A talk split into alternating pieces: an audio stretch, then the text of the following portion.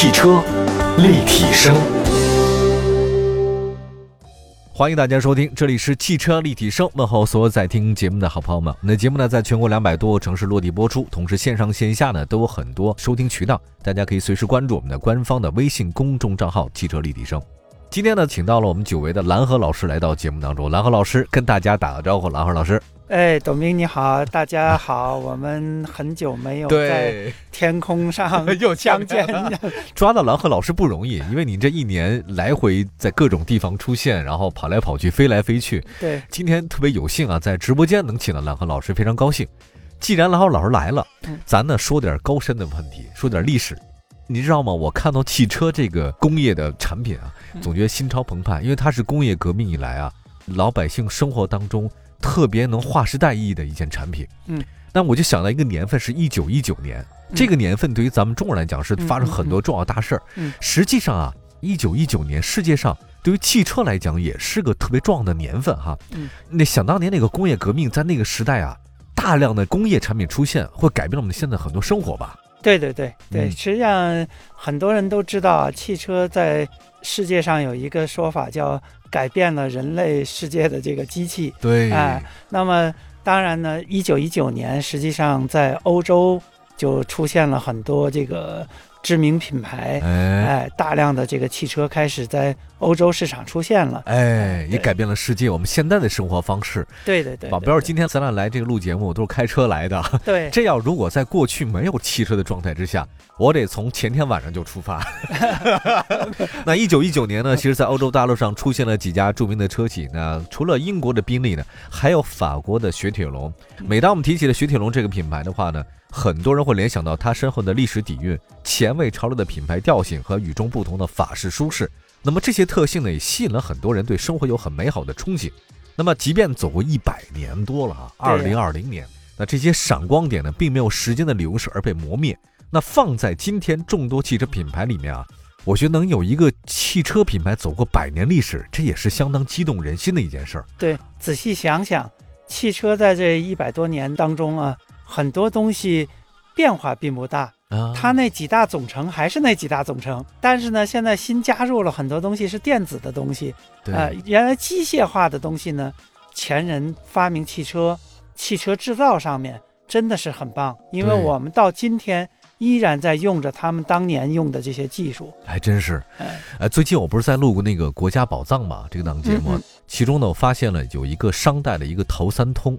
其实就是相当于现在咱们家那下水管道那三通管儿，对，在那个时代三千多年前陶做的，嗯，居然就已经这么发达了。对，哦，你可以想想看，其实这种特别美好的东西，特别技术含量的东西，到现在为止，如果它真的达到一定水准，我们实际上还在使用它。包括汽车的品牌，不会因为它时间长，我们就觉得它好像不对了，反而更发出它更加有历史的光辉和文明的象征。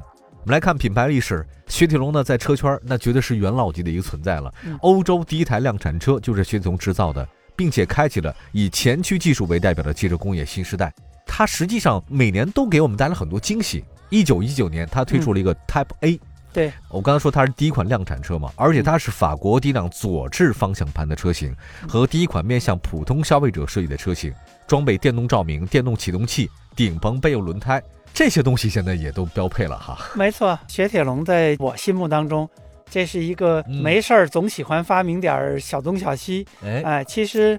大家可能都不太注意，就是我们今天用的那个加油的加油泵、加油枪啊，那都是雪铁龙干出来的。哎，这个厉害 呀！对对对，这生活奇思妙想，改变生活。对。然后我看一下它那个往下数一些年份，三四年，雪铁龙推出了世界上第一辆前驱车型。哇，前驱驱动，现在我们的很多车型这是主流驱动方式之一吧？前驱驱动。对，因为我们都知道汽车最早的诞生是从马车演变过来的。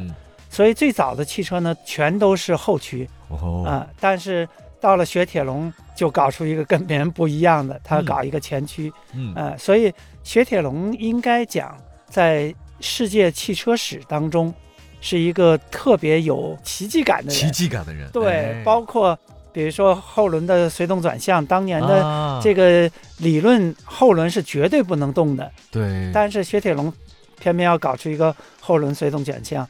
而且到今天这个技术都依然是很棒的先进先进先进。对，四八年推出雪铁龙的那个二 CV 啊，哇，这个太经典了，这个对对对对对，生产了五百多万辆。从一九四八年生产到一九九零年，一共生产了五百一十一万四千九百五十九辆。前驱柔性的悬挂双缸风冷卧式发动机，型材式车身，自重轻，刚性强。配重如同飞机的设计，成为象征自由的汽车，风靡整个欧洲。一九四八年 RCV，对。然后一九五五年推出了 DS，对，这是我的爱。你的爱，对，关键也是 法国总统戴高乐的最爱。这个是世界上第一辆液气联动悬挂汽车，震惊了全世界。嗯，前驱车的所有优点，并且革命性的有多项创新技术。刚才您说到是那个法国政要的最爱嘛，对吧？对对。这的的确确如此。据说呢，这个戴高乐乘坐 DS 啊。躲过了非常多的暗杀，这个车的性能是特别的好的。我当时看了一个消息啊，说那个车轮胎都被打成筛子了那种情况之下，严重受损，居然还能把它送到了机场，然后冲出险境。这车除了它这个坚固性之外，我觉得它整个的那个设计理念都让我觉得耳目一新，对对，太优雅了。对，另外还有一个液气联动悬挂。对，这个呢，其实我们当时有时候说叫主动悬挂，嗯啊，实际上特点是什么呢？你熄了火一走，这车趴下去了，贴着地上趴着，然后你回来一打着了，它又起来了。所以大家都觉得，哎呦，这东西太好了。而且呢，后来发展到，比如说它自动回正功能，因为我们停在那儿，不需要把前轮一定要转正，一松方向盘它自己就回正了。哎，这些都是雪铁龙特别特别棒的东西。哎，传统的那个原来叫机械弹簧，嗯，变成了液气联动。对，我觉得这是一个跨时代的一件事情。对，真的，他怎么能想到做这样的事儿？他就是老在琢磨车，永不停止于自己创新的那种血液和想法，才能可能会做这样的事儿。对我老觉得这个人真的就是一个从小可能挺淘气。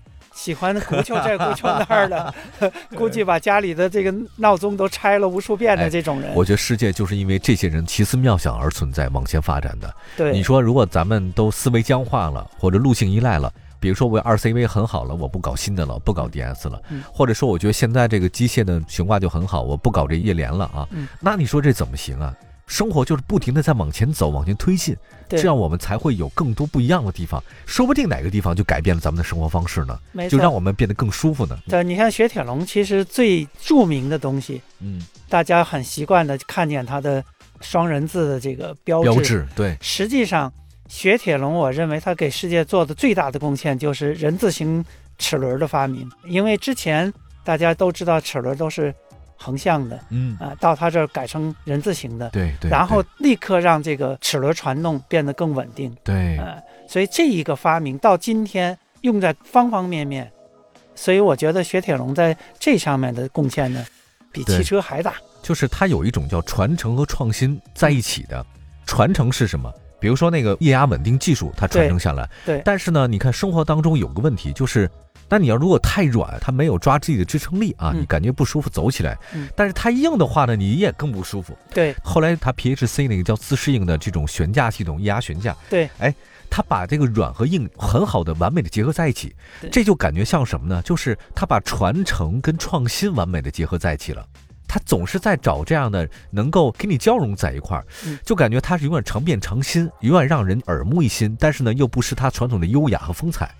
这样，我们节目的主编也参加了雪铁龙法国文化的沙龙会，传承与创新交融呢，一直就是法国人秉承发展理念的一件事情。那接下来呢，我们就听听现场嘉宾们是如何理解法国文化的。那么，雪铁龙品牌文化究竟是什么样呢？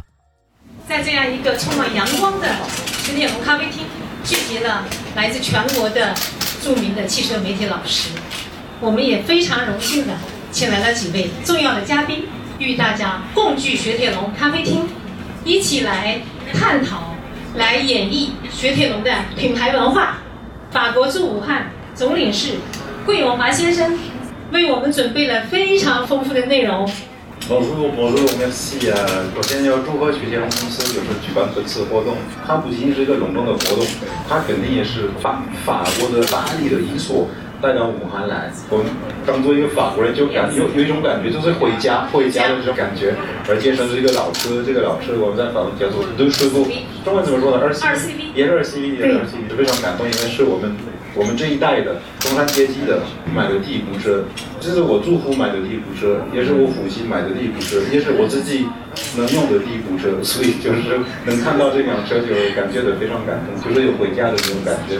呃，我是从这个文化角度来看的，因为就是雪铁龙这个名字，就是翻译中文的话是非常非常好的翻译吧，就是非常浪漫的，也非常好的。他是里面一个工程师，然后他自己设立这家公司，然后他是一个是远见的一位大师。从二十世纪三十年代，就是他和中国已经有很密切的一个关系，所以雪铁龙现在在武汉，这原来就是二十八年的历史。其实有更长的历史，因为他想起了一个东西，他要从黎巴嫩到北京开车，他为了这个东西就是设计了专门的专门一种车，他去选择一些科学家，跟着他们一起去去分析这个考古啊、文化类似的东西。他们原来就是要从黎巴嫩开到开到北京，但是他们就发现了中间有喜马拉雅。那里喜马拉雅是非常非常难跨的，所以非常非常窄的、非常窄的路吧。有一些河，有桥，木头桥，木头桥就是越来越小，但是到了一个部分就是没有桥。那就怎么办呢？他们把车子拆下来，把车子拆下来，就是每个人背着过桥，然后在对面就是走进撞撞的。这是在大自然里面，不是一个工厂，用他们自己带来的工具。他们是这样做的，这就是我们法国人的精神吧，要自己想办法。他们就想了这个办法，就把车，好像当时有五部车，五部车就全部拆下来过河，就不是过河拆桥吧？他们，他们，他们可能，他当时这个探索就是在法国媒体到处都有，所有的人都知道。七十年代也拍了一个连续剧。它不仅仅是在科技方面就是有创新的，它也在售后、广告都有创新的。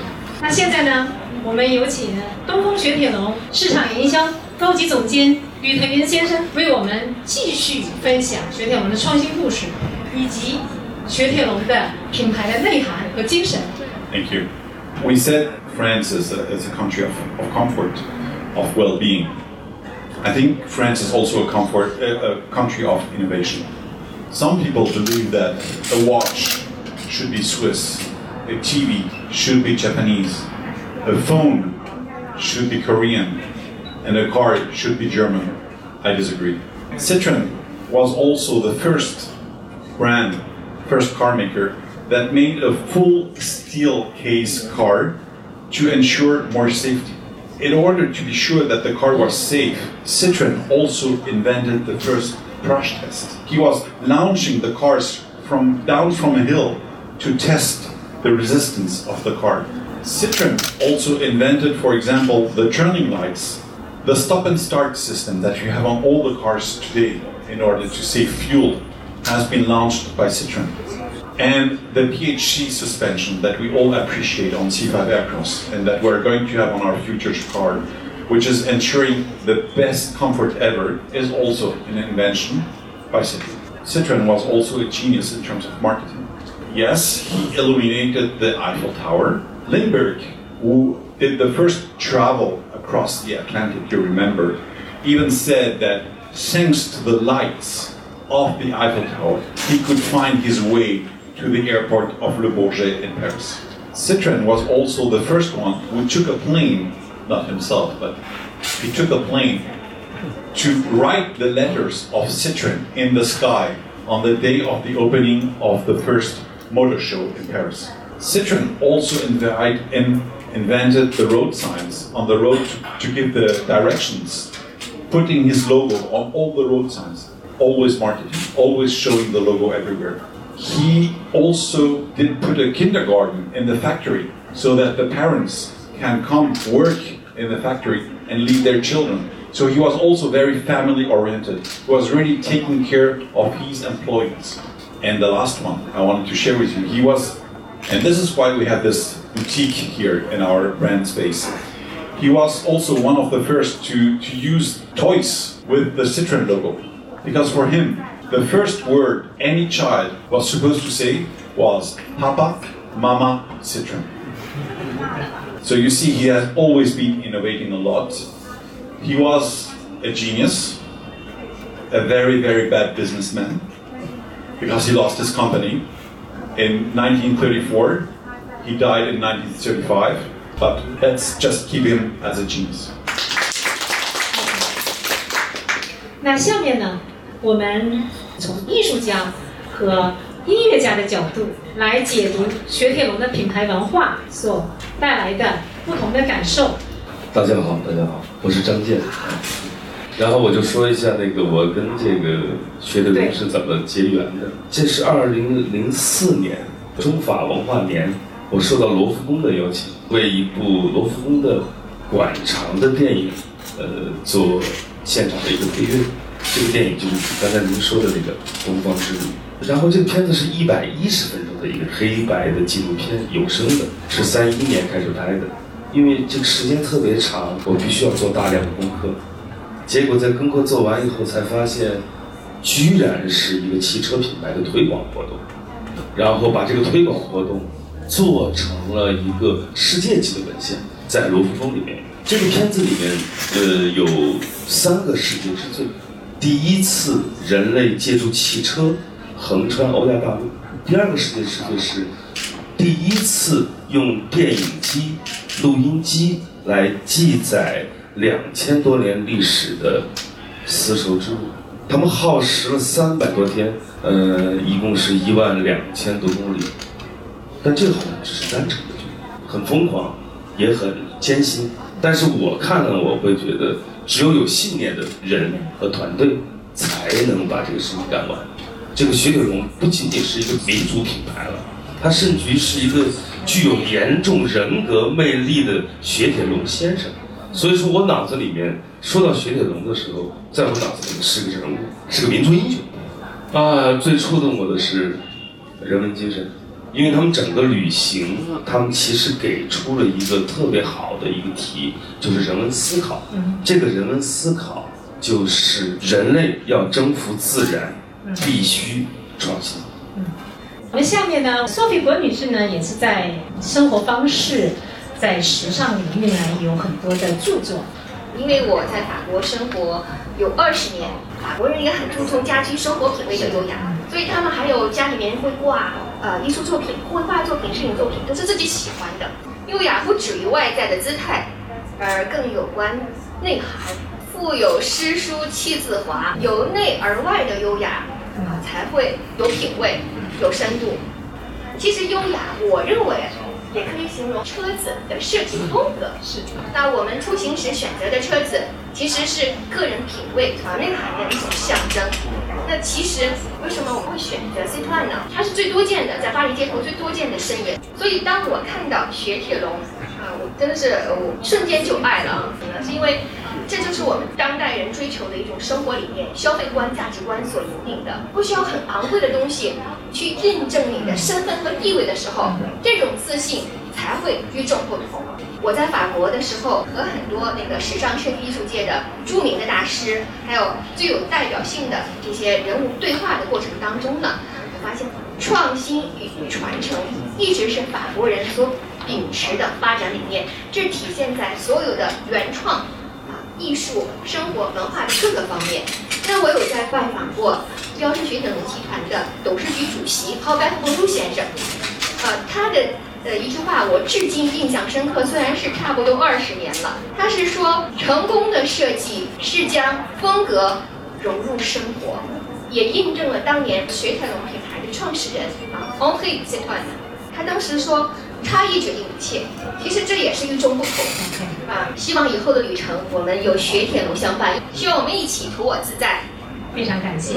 我觉得雪铁龙品牌呢，它在全球汽车工业历史上呢，应该起到了一个推动的作用。雪铁龙从技术的创新到营销的创新，服务的创新到人文的创新，那所有这个方面呢，它真的是起到了一个。引领的作用，雪铁龙整个的故事、整个的历史，都是雪铁龙品牌的一个无价之宝。相信中国三百多万的雪铁龙的车主，以及还有更多的潜在用户，将会踏上雪铁龙自在之旅的旅程，相信东风雪铁龙将会有更好的明天。再次感谢大家，感谢我们媒体老师的参与，感谢所有人。汽车立体声。哎呀，回到节目当中，刚才我们听了一下这个雪铁龙的品牌文化，还有大家是怎么理解解法国文化的，很优雅。听完那个沙龙以后啊，嗯，兰和老师，我就觉得法国它那个时髦和优雅呀，还是挺多人追求的。对，好像它法国的出产的产品也深受这种文化的影响，它很时尚、很潮流、很自在。哎，我就特别喜欢“自在”这个词儿。对，汽车的发明啊，就让大家能够自由自在奔驰在这个大路上。嗯，而且再加上法国的它这种自由自在的一种风格，放在一起，那肯定是一加一大于二吧？对，实际上呢，我们知道，你比如说。雪铁龙的车，你在开的时候感觉，嗯，舒适性是特别突出的，没错，它又好操作又舒适性，就像刚才我们上一段在谈到悬挂，嗯，自适应液压悬挂，它它造成什么感觉呢？该硬的时候硬，该软的时候软，哎，我们从高处跳下来的时候，膝关节会自动弯曲，哎，对吧？那么去减轻这个身体的压力，它的这个技术实际上就是完美的做到了一个模仿。膝关节的效果真好，真好。但是它的出发点是什么呢？是我要带给所有人，既要让他自由，又要让他舒服的自由。哎，对对对，也安全的自由。对对对，没错没错。对。那提到这个前卫的一件事情啊，蓝河老师啊，我们来说说雪铁龙的前卫啊。很多人会想到那个天马行空的经典设计，实际上雪铁龙在营销方面很前卫，是潮流派的代表。第一个做高空广告的品牌雪铁龙，对，一九二二年一架飞机飞越巴黎上空，尾烟拼成了雪铁龙的那个法文 c i t r o n 哎呀，绵延五公里，这个震撼了啊！一九二五年到一九三四年，埃菲尔铁塔，嗯，那个一直悬挂了雪铁龙的灯箱广告，那就是灯塔，非常壮观。还有那个从欧洲到非洲再到亚洲。我印象特别深的就是他穿越撒哈拉，一九二二年到二三年配备了 B two 发动机的那个履带车穿越撒哈拉。对，一九二四年他做了一个非洲之旅，八辆雪铁龙 B two 的履带式的这汽车披荆斩棘，翻山越岭，啊，这边是开着，那边是豺狼虎豹跟着。对 对对。一九二五年六月实现了非洲大陆穿越，嗯，而且人类第一次借助汽车横跨欧亚大陆的壮举就是东方之旅。对，这个咱们都知道这事儿是吧？三一年的事儿。对，呃，我们到雪铁龙的那个博物馆去，也专门去探访了一下它这款车。啊，对，因为确确实实，当时从欧洲到亚洲，尤其是过喜马拉雅这这一段，嗯嗯，跨雪山，对，有一段是非常非常难。车没法通过，是把车拆了，让民工扛过来，然后再组装上。尽管就这样，依然到达了北京。后来我们还采访过队长的女儿啊，留下了很多浪漫的故事。哎呦喂！毕竟我们说，更多的是完成了自己的一个心愿，尤其是在那么艰苦的情况下，能够顺利抵达。十个月呀！对，这个绝对是一个是需要精神，当然。没有一个好的交通工具也是不可能完成的。对对对对，现在想想，我觉得走这条路都挺难的，更别说在上世纪一九三一年的那个时间。而且这个当时应该说影响是非常巨大的。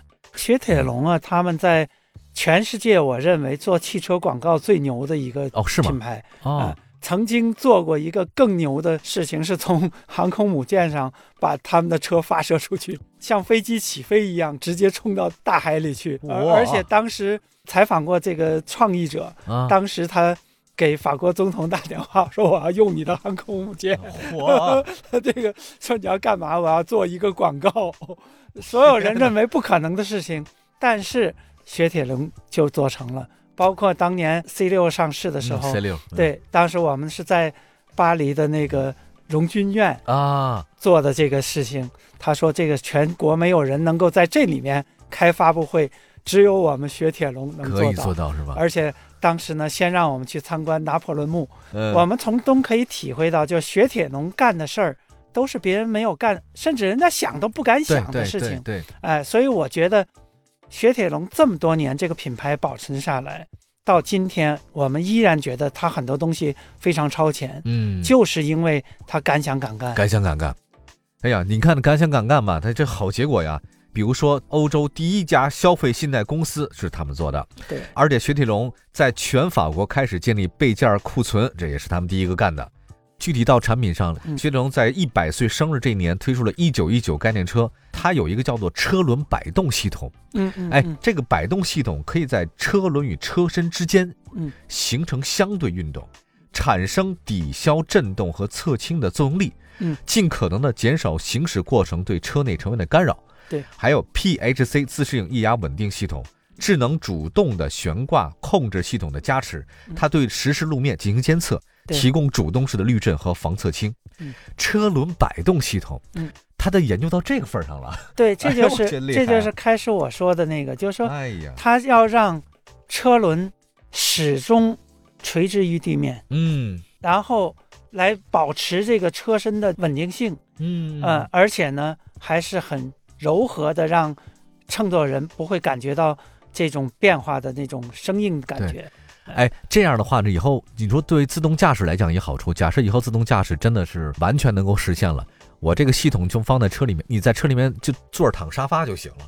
对对，哎，对，你就完全可以躺着就行了。对，所以雪铁龙呢最大的特点就是它敢于把传统的理论彻底颠覆。嗯，随动转向，后轮原来的理论后轮绝对不能动。嗯，但是它就搞出一个随动转向。对，哎，包括这个。大家理论上像车轮要是摆动，没法控制了吧？对，哎，但是呢，他恰恰用这种理论让车变得更可控。